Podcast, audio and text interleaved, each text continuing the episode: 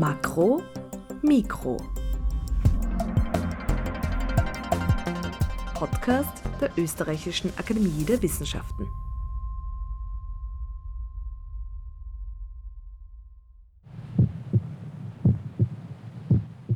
Willkommen beim Makro Mikro, dem Podcast der ÖAW. Am Mikrofon ist Julia Grillmeier und ich bin heute am IMBA. Das ist das größte Forschungsinstitut der ÖAW und hier wird mit molekularer Biotechnologie gearbeitet, um Grundlagenforschung zu machen. Zum Beispiel, um mehr über die Entstehung des menschlichen Herzens zu erfahren.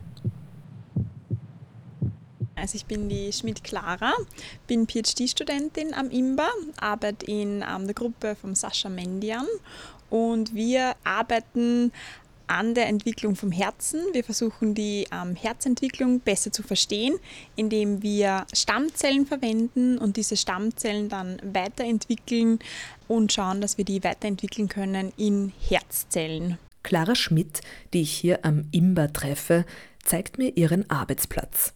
Sie sitzt an ihrem Schreibtisch, aber mit Mikroskop und Petrischalen in Griffweite.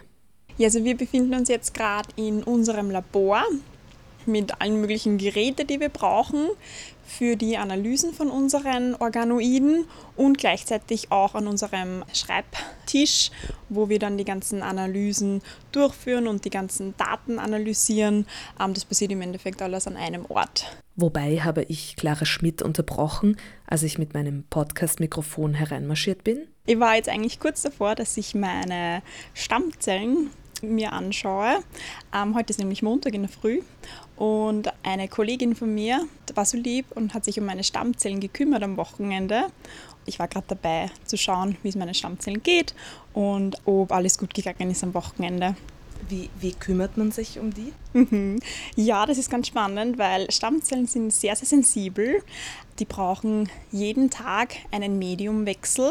Ähm, sie sind in der Petrischale und haben ein Nährmedium und dieses Nährmedium beinhaltet alle Faktoren, die wichtig sind, damit sie dieses Stammzellpotenzial behalten. Und ähm, das Medium wird jeden Tag ausgetauscht, weil wenn die Konditionen für diese Stammzellen nicht optimal sind, dann können sich die sofort weiterentwickeln und in andere Zelltypen weiter differenzieren. Und das wollen wir natürlich verhindern.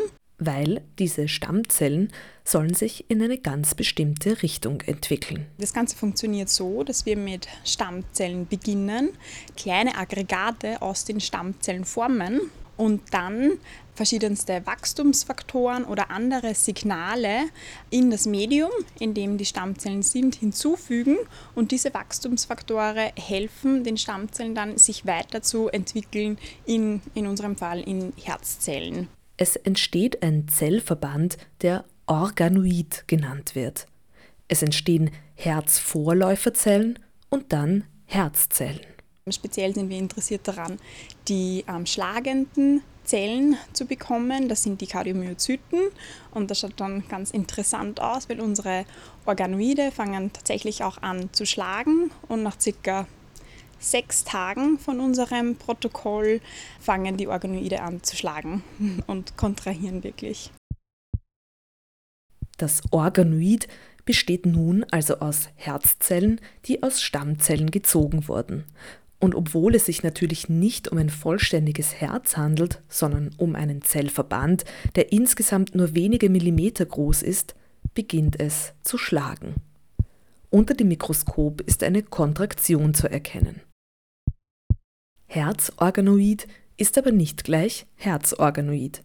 Je nachdem, welche Wachstumsfaktoren den Stammzellen hinzugefügt wurden, entwickeln sich unterschiedliche Bereiche des menschlichen Herzens. Wir haben so im Labor angefangen, dass wir uns zuerst, waren wir speziell interessiert an der Entwicklung vom linken Ventrikel und haben ein Protokoll entwickelt für den linken ähm, Ventrikel.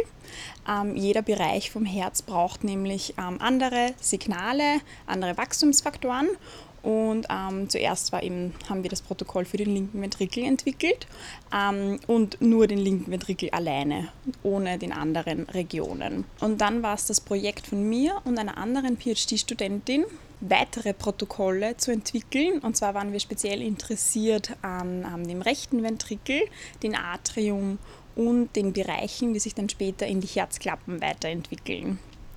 Es ist nämlich so, dass die meisten Defekte im Herzen nicht im linken Ventrikel passieren, sondern in den anderen Bereichen und speziell in den Vorläuferzellen von den Herzklappen haben wir oft Defekte und deswegen sind wir speziell interessiert an diesen Bereichen. Und was passiert dann mit den Organoiden? Was können sie aussagen? Was wir weiterführend dann mit diesen Organoiden machen können, ist entweder versuchen zu verstehen, wie sich das Herz entwickelt. Das Herz ist nämlich das erste Organ, das sich entwickelt im Körper und deswegen ist es besonders schwierig, Daten zu sammeln, ähm, da das zu einem so zeitigen ähm, Zeitpunkt schon passiert, dass sich das Herz entwickelt. Und deswegen ist es so wichtig, dass wir die Herzorganoide jetzt im Labor erstellen können, damit wir uns diesen, diese frühen Entwicklungsstadien vom Herzen anschauen können. Also das ist ein großer Punkt, einfach nur zu verstehen, was passiert denn eigentlich in unserem Körper. Und der andere große Punkt ist auch, dass wir unsere Herzorganoide dann verwenden können, um äh, Krankheiten zu verstehen. Speziell spreche ich da jetzt über genetische Krankheiten. Wir können diese genetischen Krankheiten nämlich auch nachahmen dann im Labor. Das ja. funktioniert nämlich so, dass wir Stammzellen dann verwenden, die von Anfang an schon eine genetische Mutation haben. Von dieser genetischen Mutation wissen wir zum Beispiel, dass die verantwortlich ist ähm, für eine Erkrankung im Herzen. Und wir ähm, verwenden dann entweder direkt von einem Patienten mit, einer, mit einem Herzdefekt die Stammzellen oder wir versuchen unsere Stammzellen genetisch zu manipulieren, dass dann auch eine Mutation in einem bestimmten Gen vorhanden ist, wo wir wissen, dass die dann zu genetischen, äh, zu Herzerkrankungen führt. Und mit diesen Stammzellen versuchen wir dann Organoide herzustellen und können dann den ganzen Prozess im Endeffekt ähm, untersuchen. Wir können versuchen, gut zu welchem Zeitpunkt ähm, gibt es Probleme in der Herzentwicklung, ah, Gibt es zum Beispiel eine Verzögerung der Herzentwicklung? Differenzieren die Zellen erst ein, zwei Tage später in Kardiomyozyten? Haben wir Kardiomyozyten, aber die können nicht anfangen zu schlagen. Das sind lauter Sachen, die wir untersuchen können mit unseren Organoiden. Und in weiterer Folge, wenn man über die Grundlagenforschung hinausdenkt, können auch Medikamente an diesen Organoiden getestet werden. Im Labor von Sascha Mendian, das auf das menschliche Herz spezialisiert ist, hat jede Mitarbeiterin und jede Studentin ein eigenes Forschungsprojekt. Diese greifen aber oft ineinander erzählt Clara Schmidt. Mein Projekt zum Beispiel war es, die Entwicklung vom rechten Ventrikel und von den ähm, Herzklappen-Vorläuferzellen zu verstehen. Ähm, und das Projekt einer anderen PhD-Studentin war es zum Beispiel, ähm, die Entwicklung vom Atrium zu verstehen. Sprich, wir sind wirklich interessiert an den verschiedensten Bereichen am Herz.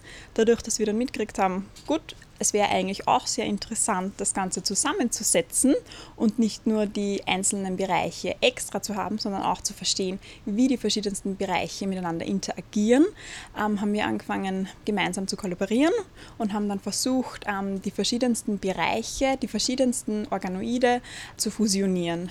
Sprich, wir haben im Endeffekt Organoide erstellt, die etwas größer waren und aus drei Teilbereichen waren. Und zwar haben wir versucht, das Atrium, den linken und den rechten Ventrikel miteinander zu fusionieren.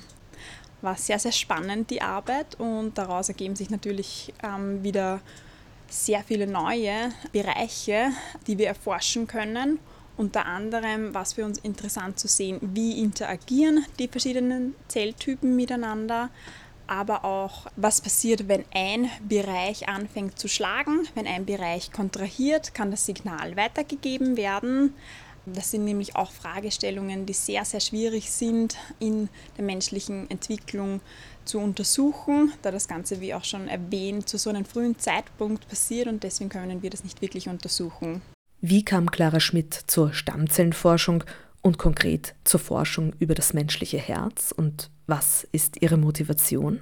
Ja, die, die Haupttodesursache sind ähm, kardiovaskuläre Defekte.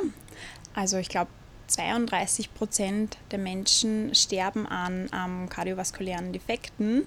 Ähm, aber es gibt ein großes Problem und zwar ähm, gibt es viel zu wenig neue Medikamente, die helfen könnten, dass wir ähm, Menschen mit kardiovaskulären Defekten ähm, helfen können. Und ein Hauptgrund ist, dass wir einfach keine ähm, Modellsysteme bis zu dem Zeitpunkt gehabt haben, wo wir neue Medikamente austesten können. Und deswegen habe ich die Organoide, die Herzorganoide immer sehr spannend gefunden, weil eben das Potenzial so groß ist, wir mit diesen Herzorganoiden so viel verändern könnten. Und dann nimmt mich Clara Schmidt noch eine Runde mit ins Imber und zwar in einen sterilen Bereich, denn hier wird mit Zellkulturen gearbeitet. Also, das ist unsere Zellkultur. Das ist der Sascha, ähm, also unser Group Leader. Das sind die Inkubatoren und da haben wir unsere ähm, Stammzellen und auch die Organoide drinnen. Und wir können uns gerne die Organoide unter dem Mikroskop anschauen oder auch die Stammzellen mhm. und dann vielleicht ein bisschen genauer beschreiben, was wir sehen. Gerne. Also wie schon erwähnt am Anfang, hier herinnen in der Zellkultur müssen wir sehr steril arbeiten. Deswegen auch wichtig, sobald wir irgendwas berühren, sich einmal sofort die Handschuhe an. Clara Schmidt zieht Handschuhe an und holt eine Plastikplatte aus einem Inkubator hervor. Dieser Inkubator sieht aus wie ein kleiner Kühlschrank, ist aber wärmer. Er hält die Stammzellen bei 37 Grad Celsius. Und werden wir mal ähm, Stammzellen rausnehmen. Ja, und das ist jetzt eine Platte mit Stammzellen. Und ich würde sagen, wir schauen uns jetzt einmal unter dem Mikroskop an. Ja, und das ist im Endeffekt das Erste, was ich jeden Tag mache. Einmal schauen, wie geht es meinen Stammzellen. Es scheint ihnen gut zu gehen.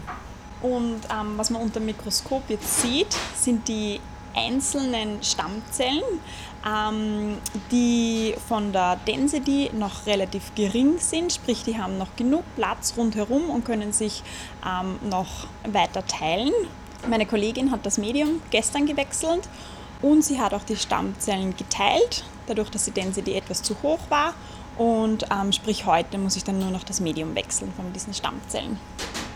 Die Stammzellen sind am Anfang ähm, eher alleine, Dadurch, dass sie sich aber so oft teilen, bilden sie nachher kleine Kolonien. Und dann darf auch ich durchschauen. Gern durchschauen. ich hoffe, der Fokus passt jetzt noch. Aber man sieht eigentlich wirklich schön die einzelnen ähm, Stammzellen, mhm. die zu dem Zeitpunkt noch etwas elongiert sind, also etwas länglich sind und zu einem späteren Zeitpunkt ähm, bilden sie dann eben diese Kolonien aus. Und dann holt Clara Schmidt eine andere Platte hervor, die etwas anders aussieht. Hier sind keine Stammzellen, sondern bereits Organoide enthalten. So, in dieser Platte ähm, haben wir jetzt 96 Organoide drinnen ähm, mit verschiedensten und wir haben verschiedenste Protokolle ausgetestet und ähm, all diese Protokolle oder die Organoide für die verschiedenen Protokolle bekommen dann noch andere Medien. Und damit sich meine Kollegin am Wochenende auskennt, habe ich ähm, die Organoide, die andere Medien brauchen, gekennzeichnet und alle bekommen bunte Stickers. Und wir schauen uns das jetzt auch unter dem Mikroskop an. Und da habe ich gerade einen sehr schönen Organoid gefunden. Es ist jetzt circa Tag 5 der Differenzierung. Mhm. Ähm, wir sehen den großen Hohlkörper in der Mitte und ähm, dieses Organoid hat auch gerade angefangen zu schlagen. Also rund um Tag 5 beginnen sie dann circa zu schlagen. Am Anfang noch relativ schwach, ist auch manchmal nicht ganz so leicht zu erkennen. Mhm. Jetzt habe ich eins gesehen. Aber ja, man erkennt sehr mhm. schön diesen Hohlkörper in der Mitte, wo wir eben keine Zellen haben. Und wir können jetzt gern ähm, zu einem anderen Protokoll gehen. Und da sehen wir, dass die komplett anders ausschauen. Ein anderes Protokoll heißt also, dass hier Stammzellen andere Wachstumsfaktoren erhielten und somit einen anderen Teil des Herzens ausbildeten. Ähm, das Organoid ist jetzt viel kleiner. Wir mhm. haben ähm, nicht diesen großen Hohlkörper in der Mitte und wir sehen, was ich jetzt zumindest jetzt einmal gesehen habe, ähm, dass das Organoid noch nicht schlägt, noch nicht kontrahiert.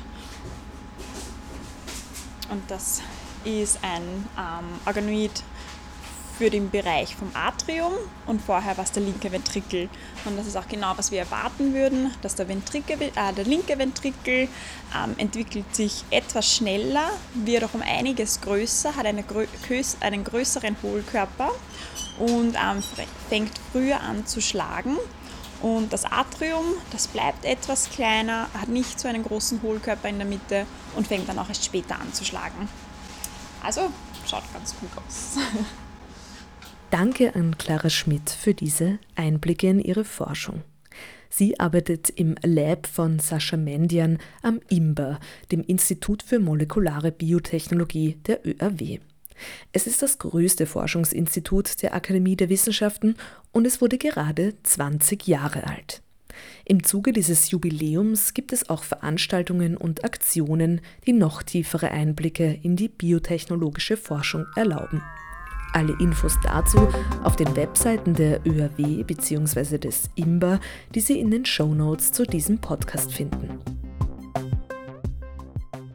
Alle Ausgaben von Makromikro finden Sie auf oerw.ac.at slash podcast. Sie finden uns aber auch überall im gut sortierten Podcast-Fachhandel. Julia Grillmeier sagt vielen Dank fürs Zuhören und bis bald.